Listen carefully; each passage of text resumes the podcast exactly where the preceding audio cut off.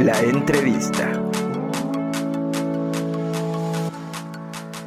De venderles como nuevos materiales, o sea, también la prueba de materiales que tuvimos que hacer para llegar a lo Aquí sabemos poquito del mezcal y lo hemos dicho siempre. ¿Qué es una denominación de origen? Y es que además pues somos amigos desde hace mucho tiempo y me da gusto que te esté yendo tan bien, gracias.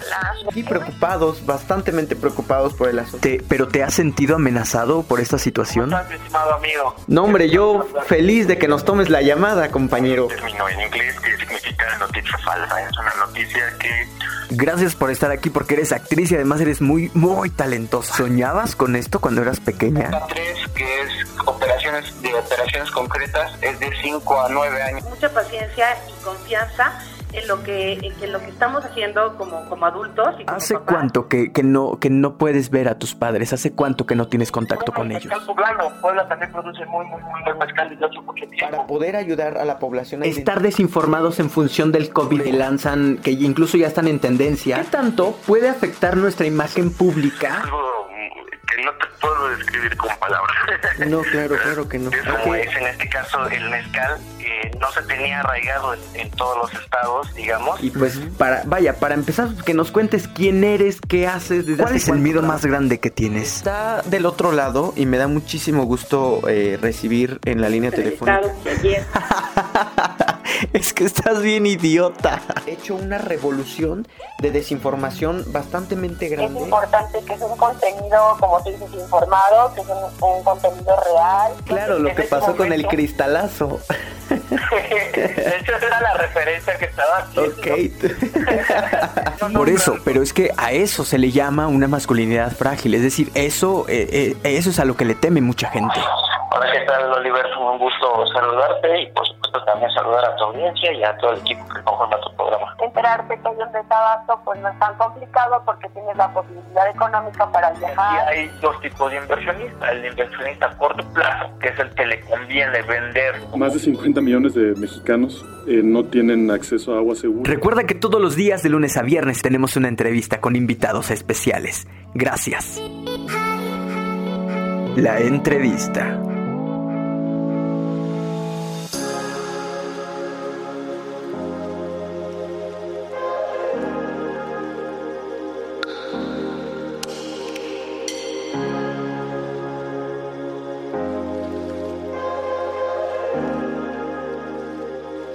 Ya tenemos nuevamente en la línea telefónica a mi estimado Iván Loranca. ¿Cómo estás, Iván? Buenos días. Iván González Loranca. Siempre te presento nada más con tu segundo apellido. Bienvenido, buenos días.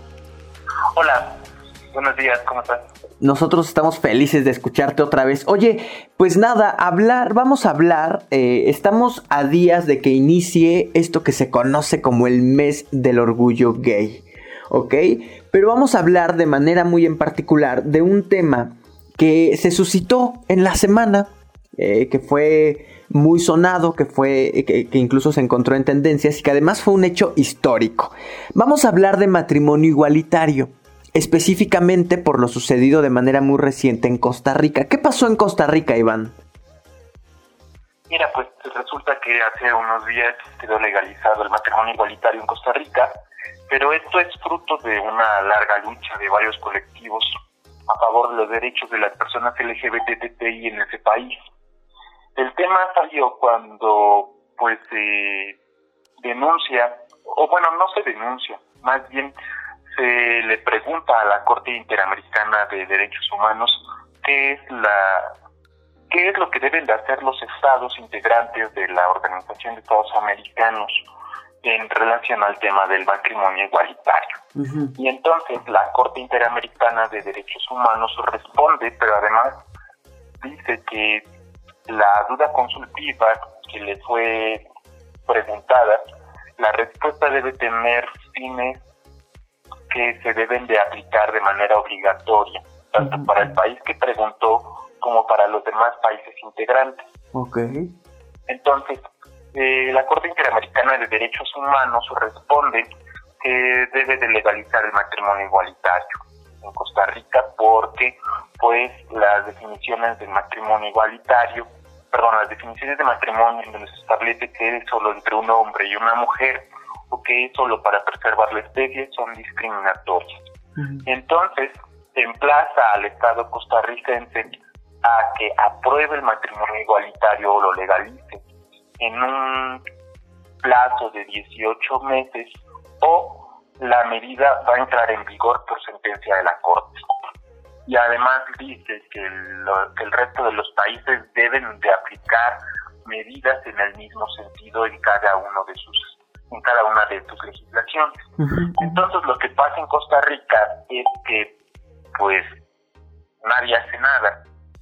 Dejan esperar los 18 meses que estableció la Corte para que entrara en vigor la medida y esos 18 meses se cumplieron hace unos días, con lo cual queda legalizado el matrimonio en ese país. Ok, y se sella, por decirlo de alguna forma, con la primera celebración de, de una boda este, con, con, personas del mismo sexo. Son dos chicas eh, que se casan en Costa Rica. Fueron, vaya, hasta mediáticamente hablando, fueron, vaya, asistieron varios medios de comunicación a este evento, ¿no?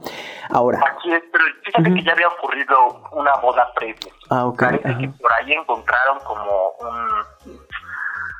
como una, una fuga en lo que establecían las leyes y pudieron casarse.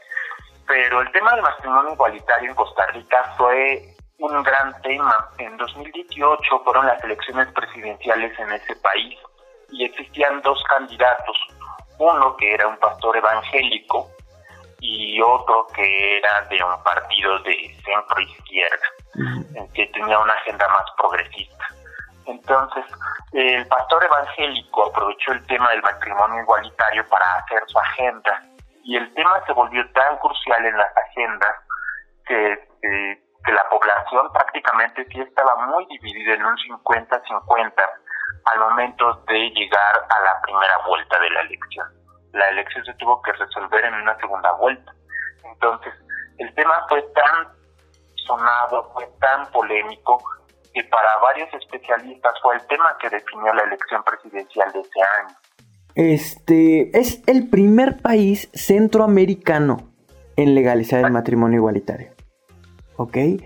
Este, en América Latina, yo leía que, hablando a nivel Latinoamérica, eh, Argentina fue el primero en legalizar el matrimonio igualitario. ¿Ok? Este, ¿qué onda con México, Iván? ¿Qué panorama hay? Eh, ¿Dónde sí y dónde no se puede casar la gente? Eh, fíjate que Argentina fue el primer país en legalizar el matrimonio igualitario para toda su nación. Esto ocurrió en 2010, pero en 2009 la Ciudad de México se adelantó tantito y legalizó los matrimonios igualitarios únicamente en este lugar. Esto significa que eh, los cambios legislativos que aprobó la Asamblea Legislativa del entonces Distrito Federal únicamente aplican para su jurisdicción. Eh, la Ciudad de México se convirtió entonces en el primer lugar en América Latina en hacerlo, pero como te digo, únicamente fue para su jurisdicción y a diferencia de Argentina, ellos sí legalizaron para todo el país. Así es. Desde ese entonces en México ha comenzado como una ola de varios estados que han intentado a través de distintas vías legalizar el matrimonio igualitario. La principal vía pues ha sido la vía legislativa, que es en donde se mete una iniciativa a los congresos locales para que se discuta primero en comisiones, posteriormente en el pleno y se vote a favor o en contra. Sin embargo, este, lo que se ha notado desde el principio es que es un tema que ha generado mucha polémica, es un tema al que las y los legisladores le tienen mucho miedo para, para discutir. Lo que suele ocurrir es que o se vaya a la congeladora o se pierden las discusiones. Y entonces eso ha obligado a las los activistas en favor de los derechos de las personas LGBTI a buscar otro tipo de, de estrategias para legalizar el matrimonio. Y entonces lo que se ha hecho en algunas entidades, incluyendo Puebla, es irse por la vía jurídica. Eh, lo que ocurre es que se tramitan amparos ante la Suprema Corte de Justicia de la Nación para denunciar que los códigos civiles de cada entidad pues terminan siendo discriminatorios, porque no permiten, ajá, porque no permiten los matrimonios entre personas del mismo sexo. Esto es importante porque esto es derivado de una reforma en temas de derechos humanos que ocurre en 2011 en nuestro país y que posibilita que, que se lleven a cabo estos amparos. Esta reforma en materia de derechos humanos, también es importante decirlo, fue consecuencia de una denuncia que perdió el Estado mexicano ante la Corte Interamericana de Derechos Humanos porque pues dio a conocer que el Estado mexicano pues violaba los derechos humanos de sus ciudadanos. Entonces, bueno, para no hacerlo más larga, estas han sido por lo regular las dos vías por las que se ha legalizado el matrimonio igualitario en algunas entidades de nuestro país. Tengo entendido que son 19 entidades de nuestro país las que lo han legalizado. Sin embargo, no son todas a través de la vía legislativa. De hecho, en la vía legislativa son, menos son menos, menos los estados que lo han legalizado. Y como te comentaba, esto tiene que ver también con falta de voluntad política y con el temor que les genera porque pues este tipo de acciones por lo regular o son premiadas o son castigadas por los por las y los votantes en las siguientes elecciones. Y hace unas semanas platicábamos al respecto. En 2016 hubo una iniciativa presidencial para legalizar el matrimonio igualitario este, en todo el país. Esta iniciativa la presentó Peña Nieto en un acto histórico porque eh, hubo una ceremonia oficial para conmemorar el Día Nacional de Lucha contra la Homofobia. Y entonces se reunió con varios activistas, presentó una serie de iniciativas que incluían el, la legalización del matrimonio igualitario a nivel federal y también incluía otra serie de propuestas como eh, el hablar sobre los temas de homofobia y discriminación en los contenidos de la educación pública, en los libros de texto gratuitos, por ejemplo. Entonces, lo que ocasionó esta propuesta, que a medio mundo le cayó por sorpresa, fue que no se recibió con buenos ojos por parte de varios sectores de la población, incluyendo a la gente de su propio partido. Partido político, claro. Así es.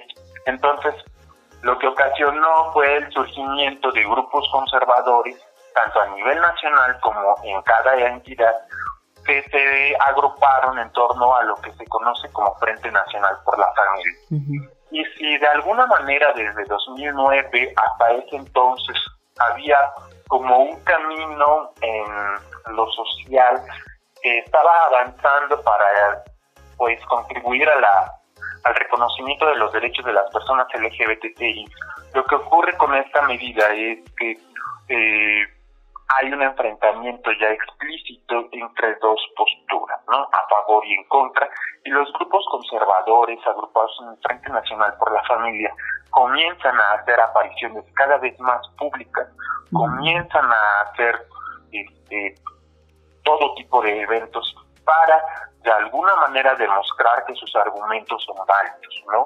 Entonces tenemos la, la figura del camión naranja, que es un camión que ha circulado en varias partes del mundo, en donde denuncian a la ideología de género y en donde le dicen a la sociedad que lo que es importante es mantener la familia tradicional.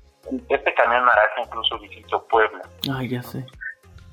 Sí, entonces eh, a partir de este momento sí hay como una polarización bastante grande en los sectores sociales y es cada vez más común encontrarse con que en los lugares en donde se discuten las iniciativas en favor del matrimonio igualitario haya presencia de estos grupos conservadores presionando a las y los legisladores para que voten en contra de estas medidas. Para que las echen para atrás, para que no las dejen pasar, pues.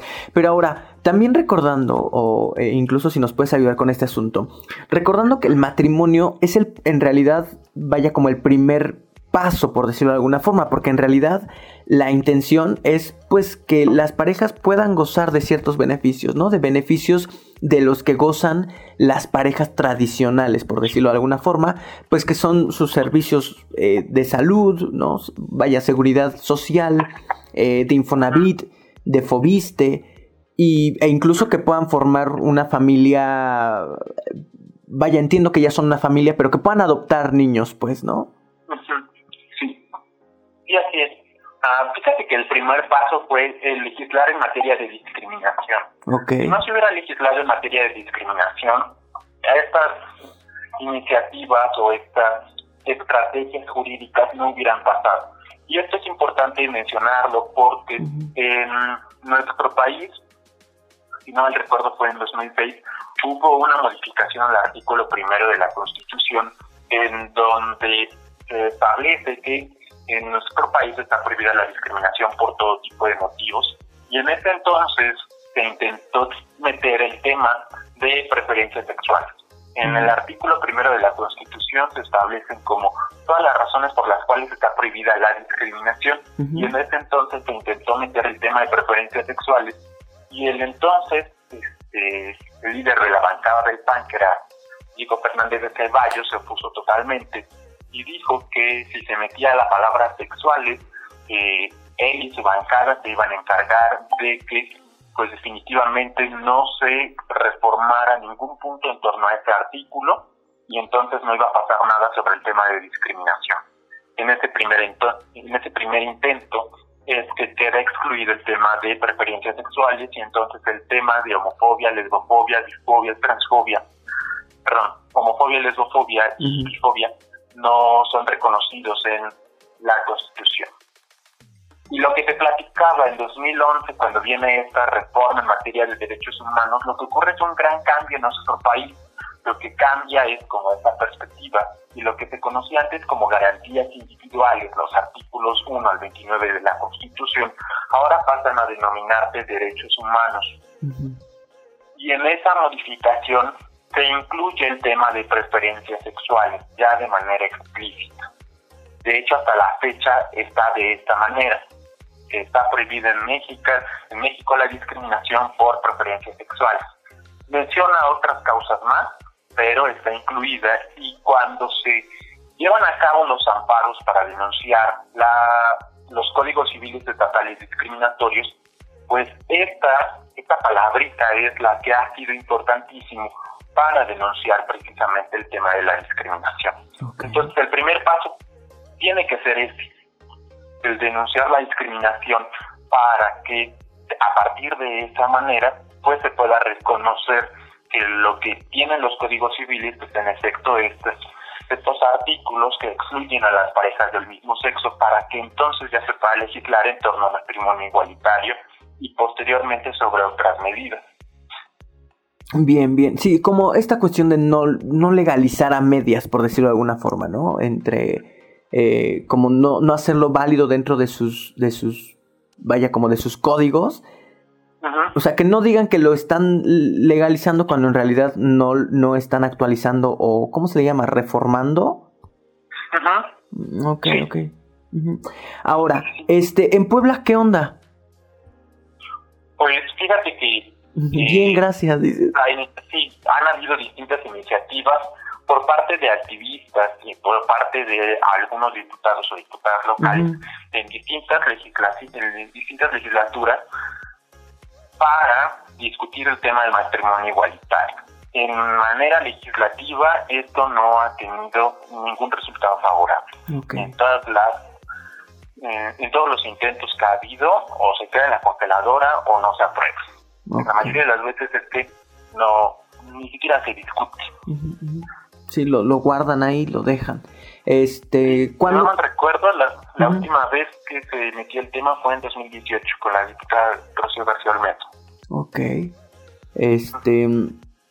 Ahora, ¿de qué vaya, entiendo que depende quizá. ¿De qué depende que, que lo. Uh, vaya, ¿de qué forma podemos nosotros apoyar para que estos temas se discutan? ¿Qué? ¿Con una cuestión de presión ¿En qué sentido, pues? O, de nombrarlo, eh, de hablar en los medios de comunicación, de presentar algunas iniciativas. ¿De qué depende, pues? Pues sí, en gran medida, si se quiere hacer por la vía legislativa, tendría que ser a partir de mucha presión social y presión mediática, ¿no? O sea, utilizar las redes sociales a nuestro favor, pero también la presión social, ¿no? O sea, me acuerdo que han habido sí manifestaciones de reclamo hacia las y los legisladores que pues se han negado a discutir los temas, ¿no? Pero en nuestro país tenemos un problema de eh, como de falta de empatía, ¿no? Y esto ocurre en distintos temas. Si yo estoy haciendo un activismo en favor de los derechos de las personas para acceder al agua, por ejemplo, ese es mi tema y no me meto con los demás. Si yo estoy luchando en favor del matrimonio igualitario, ese es mi tema y yo no me yo no me posiciono en favor de las personas para acceder al agua, ¿no? Entonces, como que por varios sectores sociales estamos divididos y dependiendo de nuestras agendas y dependiendo de pues nuestros intereses también es que nos posicionamos o no de acuerdo con distintos temas. Y por lo regular el tema del matrimonio igualitario sí es un tema que a muchas personas les causa polémica, les causa controversia y les da miedo posicionarse al respecto. Entonces es común que las personas que estén empujando por, legislar sobre el matrimonio igualitario pues sean únicamente las personas LGBT. Y en nuestro estado es por eso que de alguna manera se intentó ya por la vía jurídica y fue lo que trajo pues resultados positivos, ¿no?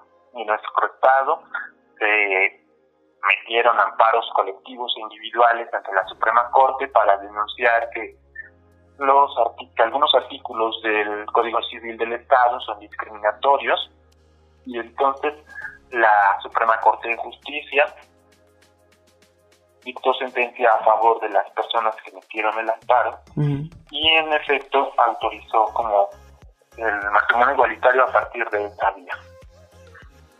De la vía jurídica.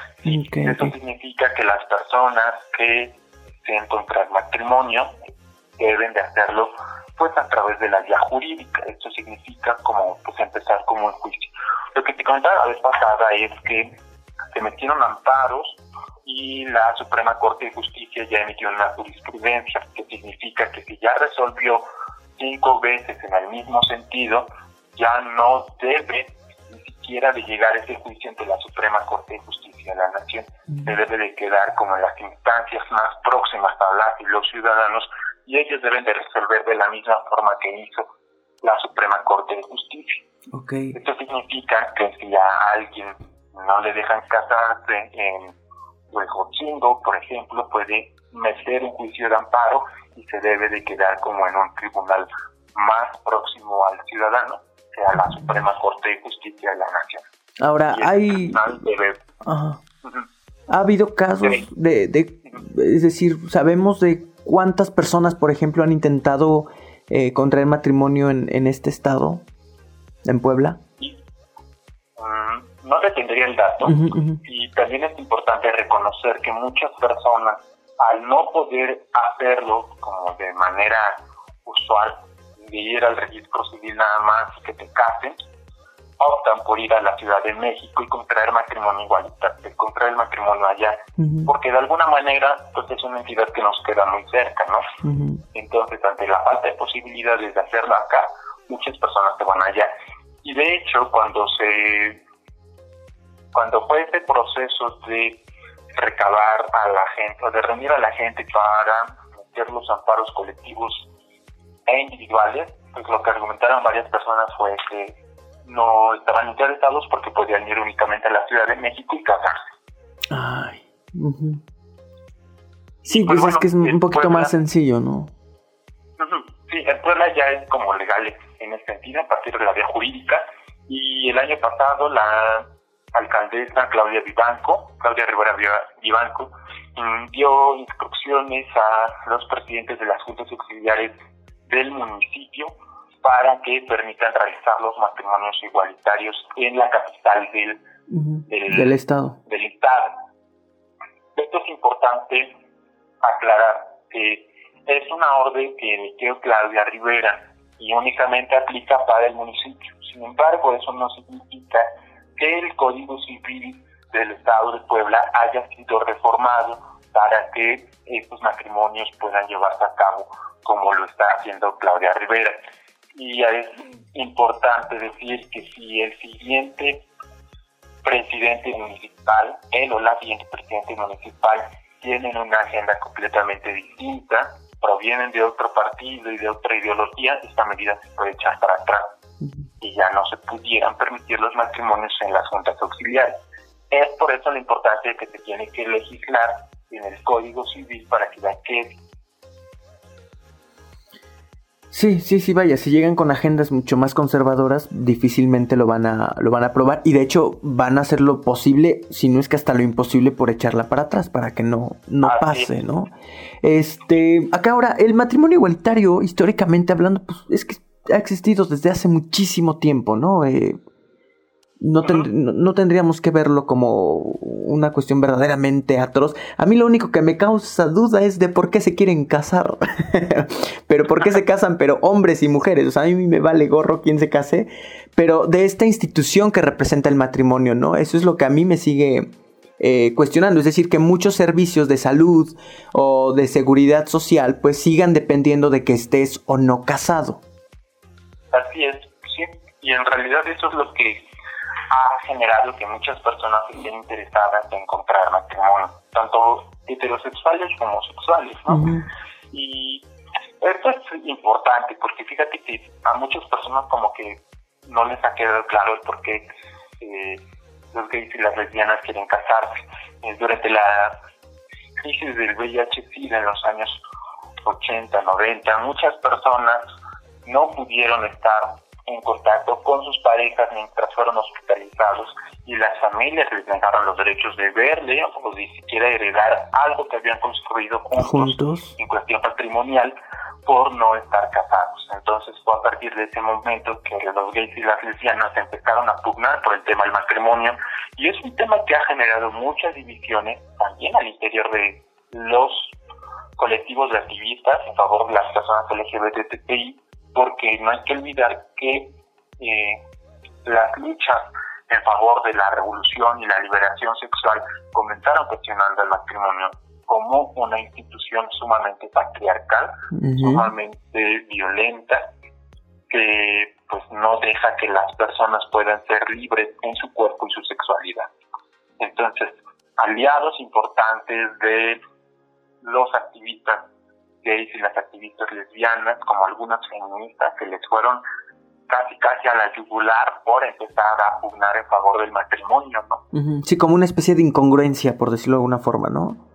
Así es, y también es importante señalar que el tema del matrimonio igualitario no es el único en la agenda de los derechos en favor de las personas LGBTI, porque muchas veces mediáticamente es lo primero que se pregunta o es lo primero que llama más la atención, matrimonio y quedan muchas cosas que todavía están pendientes para resolver en la sociedad, ¿no? Estamos hablando de que, por ejemplo, a pesar de que ya hay leyes contra la discriminación, esta sigue sin ser sancionada. Estamos hablando de que deben de resolver pues, los crímenes de odio, de que debe haber justicia para todos ellos, de que deben de terminar, por ejemplo, las prácticas discriminatorias en el trabajo, en la escuela, de que sí deben hablarse de estos temas en la educación básica, por ejemplo. son muchos los pendientes que aún quedan y digamos los reflectores se los sigue llevando el tema del matrimonio igualitario y es una trampa pensar que la agenda de los derechos LGBTI únicamente se acaba ahí, ¿no?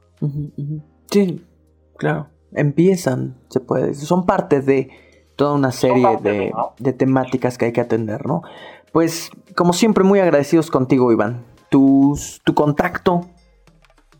Ah, pues, arroba sociologay-bajo en Twitter y ahí es donde pueden localizar. Bien, bien. Este, ojalá que tengamos la posibilidad de tocar otros temas que, quizá Mira, ni me gustaría hablar de ellos, pero ¿qué es el Frente Nacional por la Familia, por ejemplo? ¿no? En alguna ocasión eh, hablar de, de, este proceso histórico que han tenido y de la eh, injerencia que han tenido en varias políticas en este país, ¿no? Va, sí, con gusto. Pues estamos agradecidos contigo. ¿Algo más que podamos agregar? Pues, de alguna manera, el contribuir en, la sociedad a no reproducir conductas discriminatorias hacia personas LGBTI ya es un gran avance. Ok, ok. Y que ya está por comenzar el mes del orgullo. Trataremos de, de tocar el tema para que se una mucha gente, ¿no? Para que, aunque sea durante este mes, aunque sea si lo quieren tocar, pues que lo toquen y que se unan y que se informen un poquito más, ¿no? Bien, un abrazo amigo, gracias. Dale, pues estamos al habla. Pero bueno, ahí lo tienen, él es Iván González Loranca, nos ayuda cada vez que tenemos la posibilidad de hablar con él, eh, de, informarnos y de prestarnos la información, de brindarnos la información eh, sobre la comunidad LGBT, sobre los temas que más le preocupan a la comunidad, en los que tenemos que trabajar, los temas que tenemos que visibilizar y pues en esta ocasión fue el matrimonio igualitario, tendremos la posibilidad de tenerlo próximamente con otros temas. Oiga, nosotros ya nos vamos y quiero pedirles que vayan a nuestras redes sociales. Estamos en Facebook, en Twitter y en Instagram como Israel Oliver, pero que también busquen esta y otras tantas entrevistas en Spotify y en YouTube. Hablamos con grandes profesionistas, con grandes profesionales, con gente que adora su profesión. Yo quiero agradecerles que nos hayan prestado, que nos hayan hecho el enorme favor de su atención y compañía y nos escuchamos mañana en punto de la hora. Yo soy Israel Oliver. Gracias.